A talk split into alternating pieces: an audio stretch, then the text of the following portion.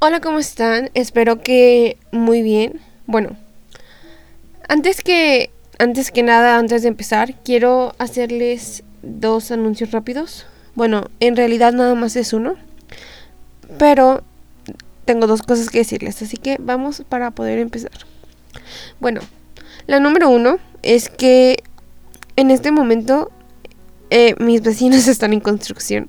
Así que bueno, si se llega a colar algún ruido de martilleo o alguna cosa así, pues nada más ignórenlo por favor. Pero si no grababa esto hoy, no lo iba a grabar. Entonces dije, así ya vamos a aventárnosla y que sea lo que tenga que ser. Entonces, eso es lo primero. Lo segundo es que acabo de empezar un blog. Si quieren irlo a ver y si quieren compartirlo y todo eso, eh, se los voy a dejar abajo en la caja de descripción como siempre. Si ustedes están viendo esto en algún lugar en el que no pueden ver la caja de descripción, ya sea Spotify, no sé si en Spotify se puede se pone también la cajita de descripción, pero bueno, si no la pueden ver, váyanse a Anchor y busquen Universo Paralelo y busquen este capítulo y ahí va a estar. Si no, váyanse a YouTube y búsquenme como Paola Ramos y ahí igual va a estar. Si no, de todos modos, la dirección del blog es parallel, paralleluniverse.blogspot.com y ahí lo van a encontrar para que le echen ahí una leída. Voy a estar subiendo como que las notas de los capítulos, también artículos inéditos que no van a tener capítulo es decir, que no van a tener como que episodio aquí en el podcast y que simplemente solamente van a estar en el blog. Así que si no quieren perderse de eso y también como que reflexiones que hago y todo esto, pues vayan a verlo allá y estén pendientes. También espero pronto poder crear un newsletter para que les lleguen a su correo cada cierto tiempo todos estos escritos y avances y todo este tema. Y también, no sé, alguna dinámica padre o cosas así que podamos hacer juntos. Así que pues estén muy al pendiente de, de estos episodios porque por aquí es por donde se los voy a estar comunicando. O si no, también en algún video cara a cara, vaya, que, que no sea podcast, que se los, se los estaré pues anunciando. Así que estén muy pendientes. Mm, creí que nunca iba a poder decir esto, pero si están siguiéndome en YouTube, acuérdense de prender la campanita para que puedan estar pendientes de todo esto y todas las cosas que estoy planeando, que espero consumar la mayoría de ellas. Así que, bueno, ahora sí, empecemos. El tema del episodio del día de hoy va a ser el amor. Claro que sí, como de que no. Porque, bueno, va a ser el especial del día de San Valentín. Y espero que les guste mucho. Vamos a tomar algo del pensamiento de Schopenhauer. Más, sin embargo, no es el amor, según Schopenhauer. ¿Por qué lo te quiero tomar un poquito desde ese punto de vista? Pues porque me parece que es como que muy interesante y siento que es como algo irónico como que basarnos un poquito en uno de los filósofos más conocidos sobre, sobre todo por el pesimismo para hablar de un tema como el amor. Pero ninguno de nosotros está exento de el amor y es algo que a todos nos va a tocar vivir, ya sea que hayas tenido pareja o no. Siempre es algo de lo que se va a poder hablar con cualquier persona porque qué triste tu vida si no has tenido ninguna experiencia con el amor. Así que, bueno, ahora sí, podemos comenzar. Y bueno, como les comentaba, siento que el amor es algo, o sea, como ya se los venía diciendo ahorita en la intro, el amor es algo que todas las personas vamos a conocer de alguna manera u otra. Porque ya sea que sea amor romántico como tal o que no sé, sea amor de tu padre o amor de la madre, amor de amigos o lo que sea. Incluso siento que el amor romántico es algo que sí, todos experimentamos, por más que haya personas que nunca tengan parejas en su vida. Ellos sí disfrutan el ah, bueno, no disfrutan, ellos sí viven el amor romántico, o vivieron o vivirán de alguna manera. Porque ya sea que tú te enamores de alguien, ya sea que alguien te guste, no sé, o que tú le gustes a alguien y de alguna manera esa persona te lo diga, aunque tú no sientas nada. Son maneras de vivir el amor. Así que todos experimentamos el amor en cierto grado y los filósofos no son la excepción. El tema con la filosofía y el amor es que es un tema que no se llega a tocar tanto porque sí es bien sabido que la filosofía o más bien en el campo de la filosofía algo que bueno, más bien, es sabido que en el campo de la filosofía lo que nos encanta hacer es pensar. Suele ser algo muy importante, pues. Es algo que siempre estaremos dispuestos a hacer. Es decir, a eso se dedica la filosofía, a tratar de descifrar los enigmas del universo, el comprender todo lo que nos rodea.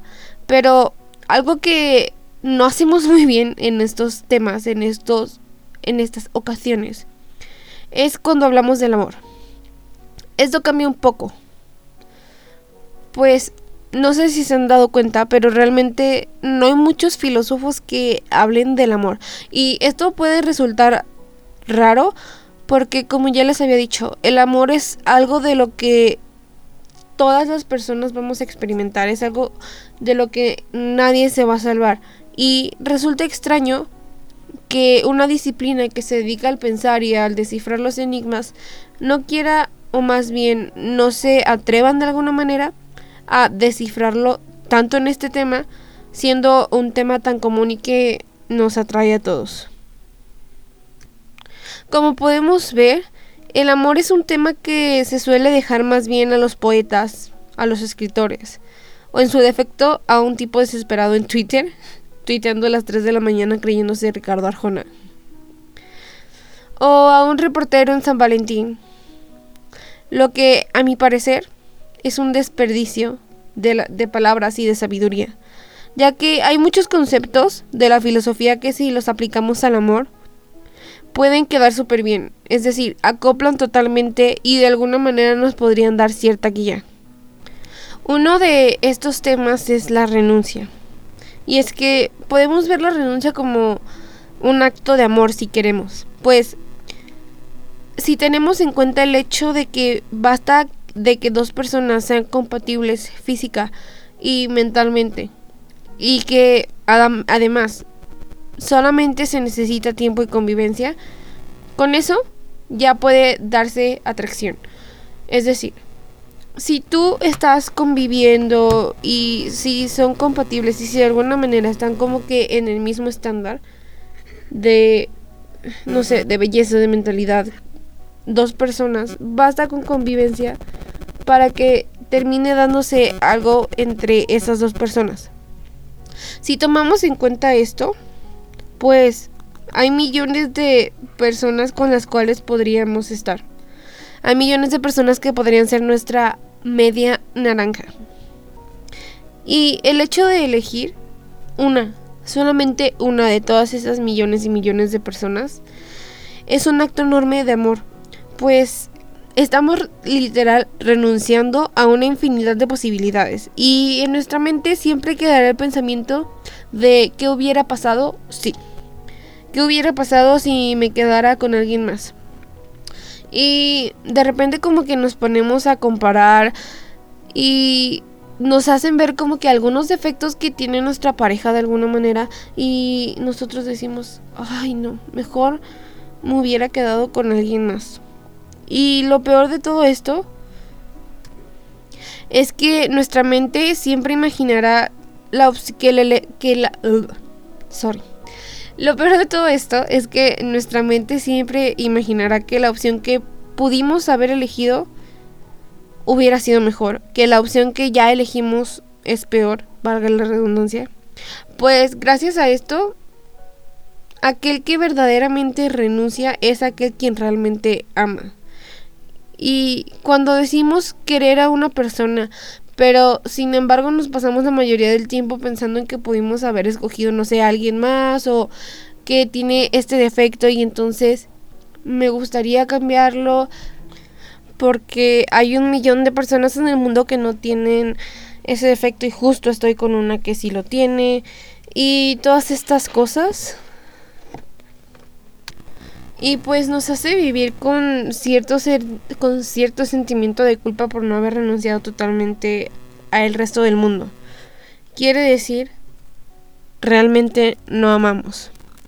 Pero bueno, esta fue simplemente una idea que podemos acoplar al amor. Como les digo, no es muy normal en la filosofía que se toque este tema así directamente. Pero, sin embargo, hay un filósofo que sí habló del amor. Y si simplemente saben un poco sobre él, ni se lo imaginarán. Y creo que su apodo nos deja muy bien, muy bien clara la razón por la cual es como un poco paradójico que estemos hablando un poquito con su visión acerca del amor. Pues es el llamado filósofo del pesimismo, nuestro queridísimo Arthur Schopenhauer, quien al parecer comprendía la intensidad y la complejidad de este sentimiento, pues pensaba que en una vida que era vivida en función del amor, era una vida que se había decidido vivir bien. Pues él pensaba que el amor y la belleza eran de esas cosas importantes que existen. Pero no todo es tan lindo como nos lo plantean las películas Hollywood y Disney. Y es que normalmente los humanos cometemos un error y pensamos que la felicidad tiene que ser algo que venga con el amor. Pensamos que al tener amor, automáticamente ya nos pasamos al otro lado y ya tenemos que ser felices para siempre. Y no, pues cometemos el gran error de hacer que nuestras parejas y seres queridos sean responsables de nuestra felicidad pues creemos que el ser amados, todas nuestras infelicidades se irán. Pero en realidad nos damos cuenta que el amar a una persona solamente nos da más sufrimiento en la mayoría de las ocasiones. De que muchas veces la mera existencia ya nos plantea el sufrimiento y aún le estamos aumentando el amor. Entonces, como por qué creía Schopenhauer que el amor era tan importante si no venía con felicidad y la plena existencia, según él, ya venía llena de sufrimiento. Pues bueno, el amor es una fuerza que está siempre. El amor es algo de lo que nadie se va a poder salvar, como ya dije. Pero, lamentablemente, muchas veces el amor no es suficiente para que las cosas vayan como las queremos. Muchas veces las personas que se aman deben estar separadas. Las personas pueden amarse y aún así hacerse daño. Hacerse daño mutuo. Muchas veces la persona que te, que te ama puede dejarte totalmente destruida. Hay un montón de situaciones que simplemente no tenemos en cuenta en las que amar es muchísimo más complicado que no hacerlo. Hay muchas ocasiones en las que amar va a terminar convirtiéndose en nuestras cadenas. Amar muchas veces va a jodernos la existencia. Y es que estas situaciones rebasan el amor. Haría falta mucho más que solo amor para poderlas resolver.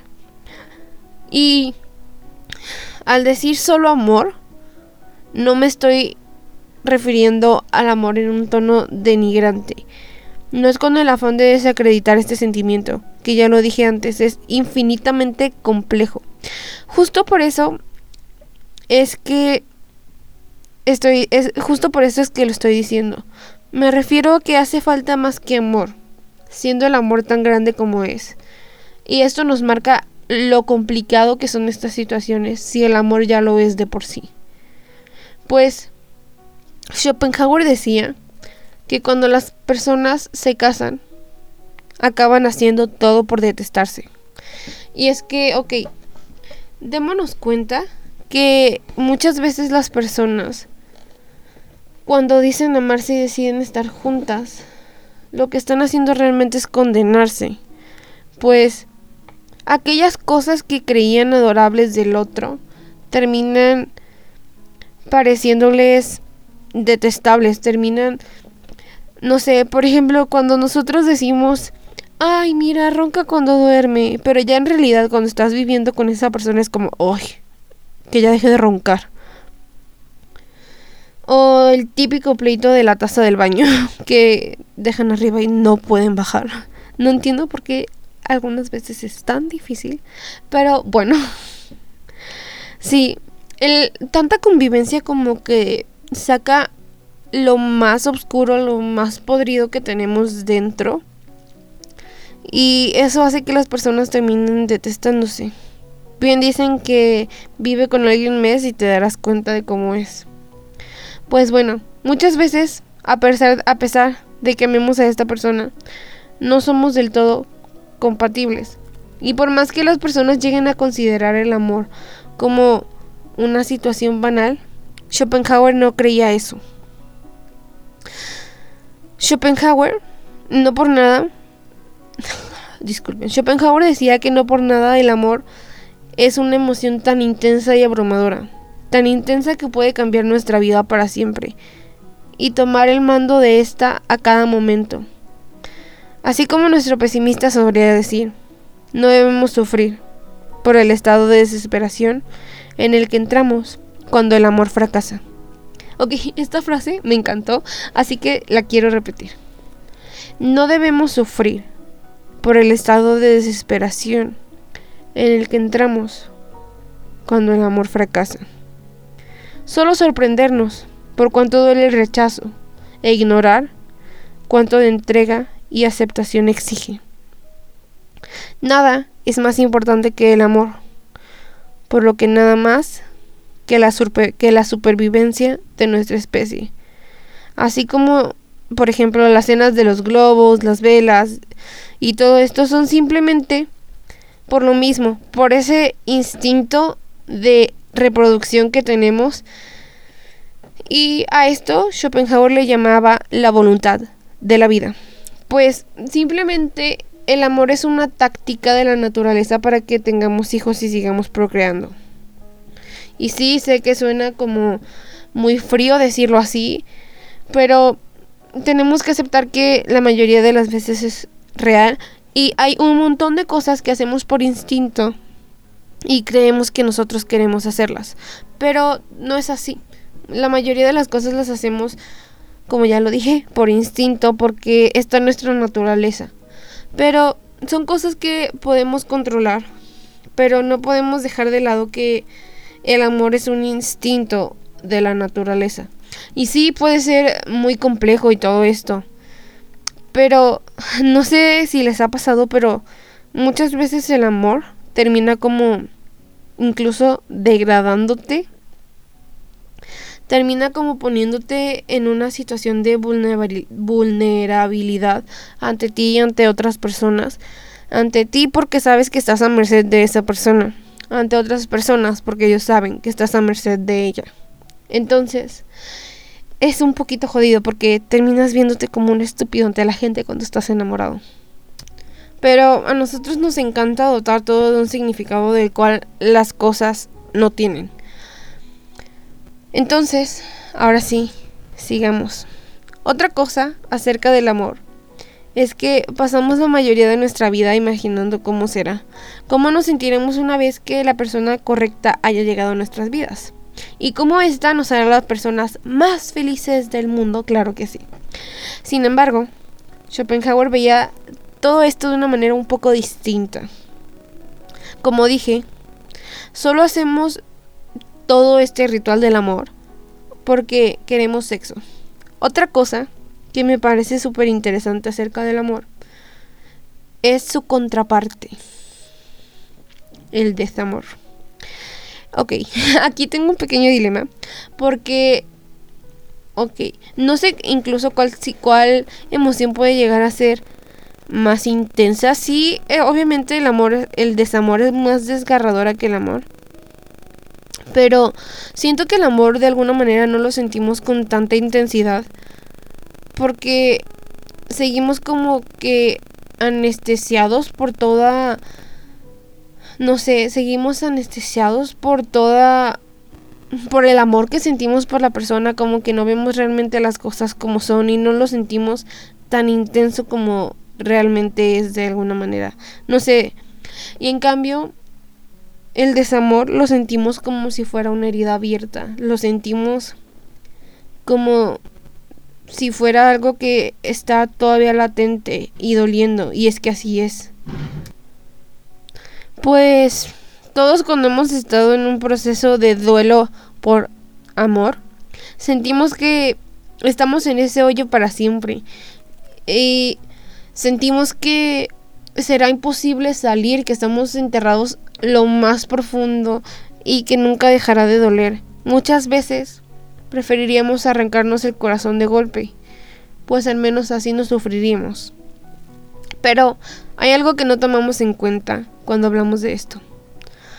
Y es que, ok, no sé si se han dado cuenta que de alguna manera el, el dolor que sentimos cuando alguna persona que amábamos ya no está o cuando ya no podemos estar con una persona que amábamos es directamente proporcional a, a la intensidad con la que amamos. Y, ok, déjenme explico.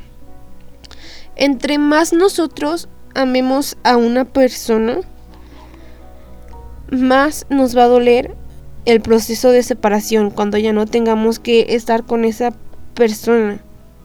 Pues ya no tendremos eso que tanto amaba y se generará un hueco enorme del tamaño del amor que teníamos.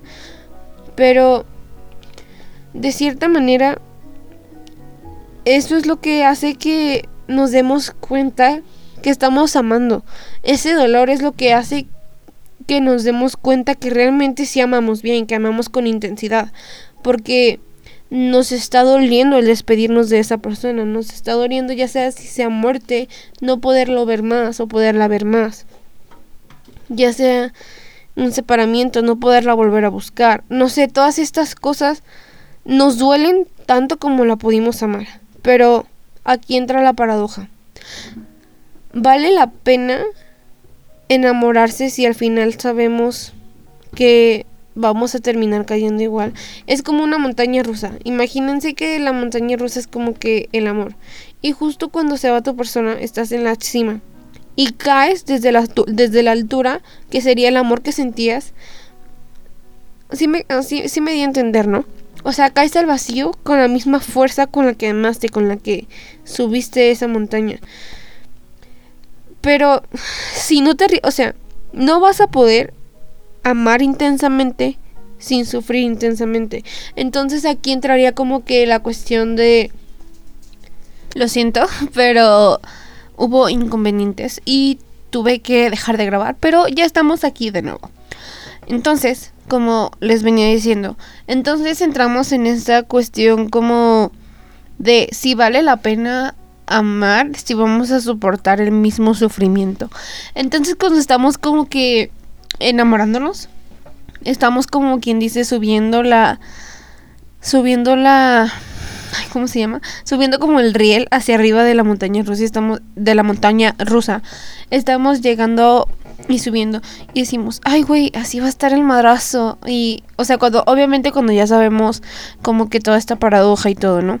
Pero decimos, "Ay, güey, así va a estar el madrazo." Y entonces vamos subiendo y entonces nos quedamos ahí como que te de, subo más porque luego va a doler la caída, pero luego quiero subir porque quiero más, pero luego va a doler.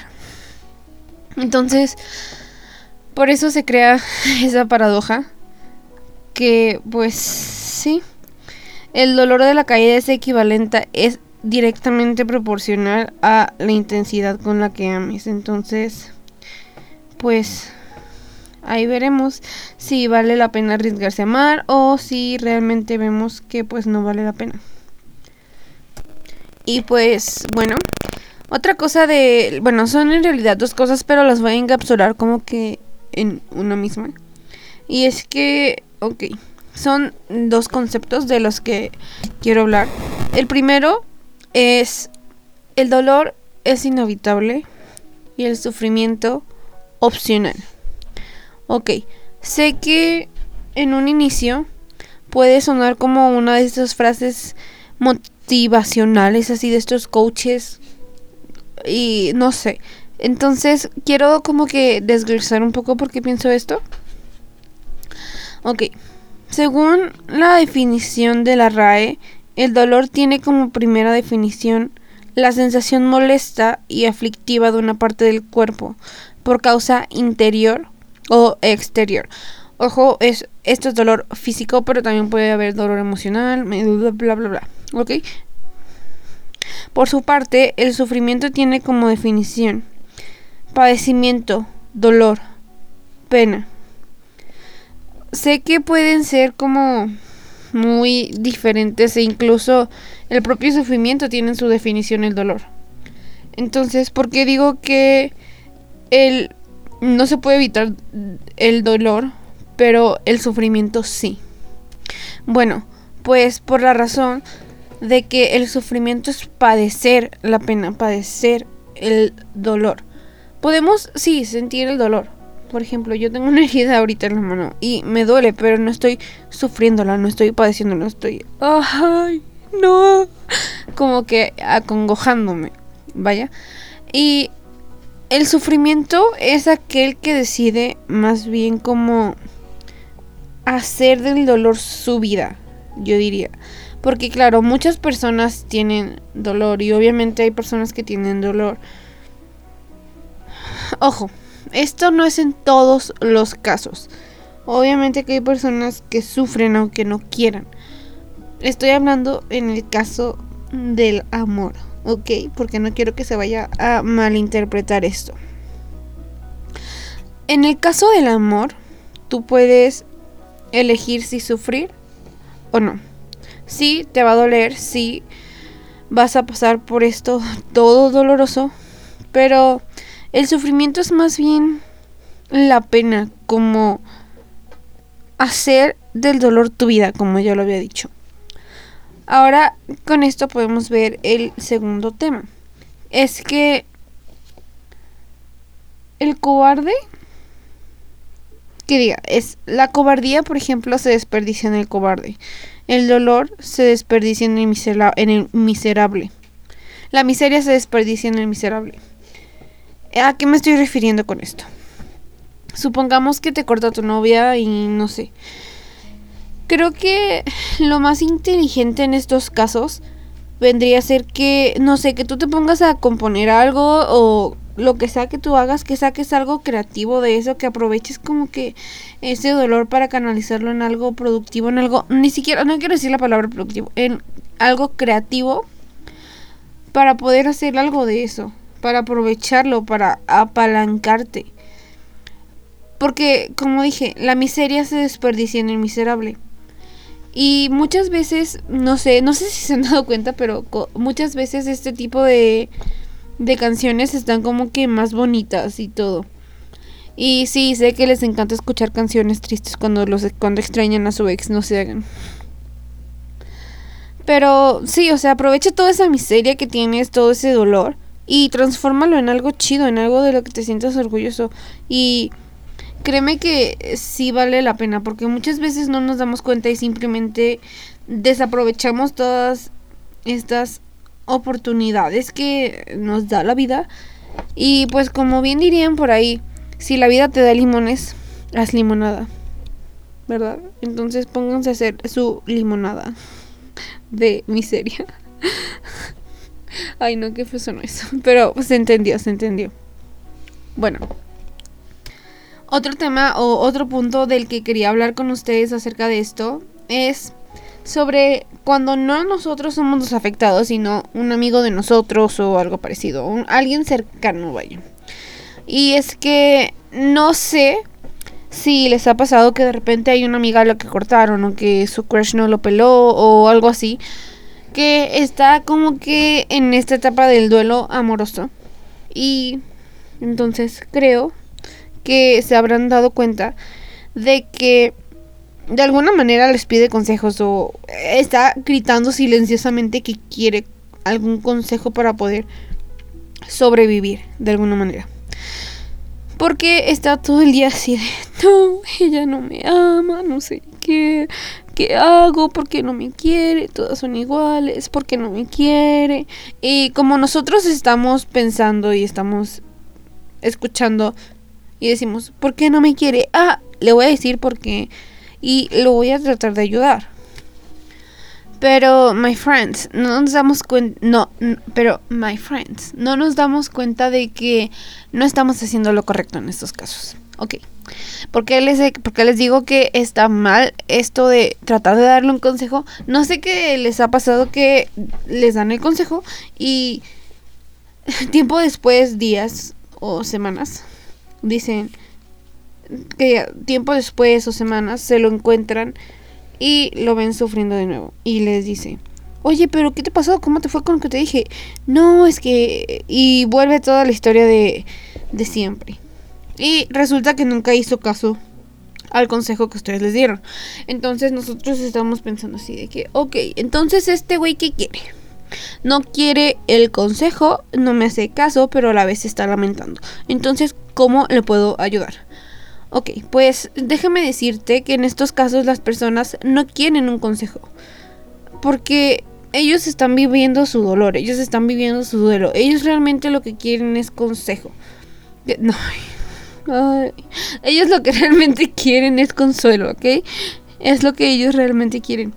Quieren alguien que esté a un lado de ellos para poder vivir su pena no tan solos quiere que los estén acompañando, que quieren tener un hombro sobre el que llorar, vaya. Y muchas veces es un poco difícil de entender. También no sé si les ha pasado que cuando una mujer les dice, oye, ¿me puedes? No sé qué. Y les cuenta como que un problema, ¿no? Y ustedes dicen, sí, pero no sé, ¿por qué no le dices esto a tu amiga y listo? Pues las mujeres en este caso, muchachos, normalmente no queremos consejos. Lo que queremos es que nos escuchen y que nos entiendan y que nos consolen y que nos digan, sí, esto está, no, está mal, sí, sí, sí, mira, ven, yo te ayudo, no sé qué, yo te consuelo. No realmente el consejo porque no, no lo vamos a seguir. Si me explico es como esas relaciones tóxicas. Pero en este caso sí funcionamos, entonces no creo que sea tan malo porque realmente sí necesitamos como que vivir ese dolor de la pérdida del ser amado y aceptar que pues ya no lo vamos a volver a ver y que ya no lo vamos a poder volver a buscar porque ella no te ama. Ok, ya tengo que dejar de hacer ese chiste, perdón. Pero bueno, ahora sí, hablando de a quien sí se ama, algo que suele suceder mucho entre parejas es que ok, me siento que soné muy como la Doña Cupido, pero es, o sea, es, no sé cómo decirlo, es simplemente lo que opino y lo que yo he visto, ok. Es mi plena experiencia, que es muy corta, por cierto, pero pues espero que sirva. Pero, bueno, normalmente lo que suele suceder con las personas es que encuentran como que defectos con la persona con la que ya están. Y nosotros tenemos como que en la mente esta idea de que tenemos que amar absolutamente a todo, o sea, a todo lo malo y todo lo bueno de nuestra pareja, que tenemos que amar sus defectos de cierta manera. Pero no nos ponemos a pensar que es muy difícil realmente amar algo que no nació para ser amado refiriéndome a los defectos. Bueno, ok, siento que sonó como que no nació para ser amado. Pero, ok, borremos esa frase. No nació para ser amado, no existió. ¿Ok? Pero, es, o sea, es como que muy difícil amar esas cosas que nos molestan de la otra persona que nosotros consideramos defectos, ¿ok? ¿Por qué? Porque nosotros los consideramos defectos, nosotros nos molesta. Y tenemos esta idea romántica de que tenemos que amar todo, pero no. Realmente sí tenemos que aceptarlos, pero no amarlos. Es, es muy diferente. Y de cierta manera, ya cuando estás muchísimo tiempo con una persona, sí termina, ah, sí terminas como que amando sus defectos, pero es más por costumbre que por puro amor. Llega un punto en toda relación en que son más costumbre que amor y es por eso que tienen que estar haciendo como que el trabajo constante de recordarse porque están juntos más allá de la costumbre, ¿ok? Y si es como que, ok, antes la gente decía que te amo tal como eres, eres perfecta y te voy a amar hasta que me muera. Una sola pareja para toda la vida. Pero gente, antes la gente vivía 40, 50 años, ahorita no. Entonces, si es un tema a considerar, a pensar, les voy a dejar esa tareita por ahí. Y bueno, espero que les haya gustado mucho este capítulo. Siento que al final fue un poquito decadente, pero anyways. Y eh, no se olviden de compartir esto y de comentar si es que están viéndolo en YouTube, en Facebook, en donde sea. Y pues bueno, los quiero mucho. Recuerden tomar agua. Bye.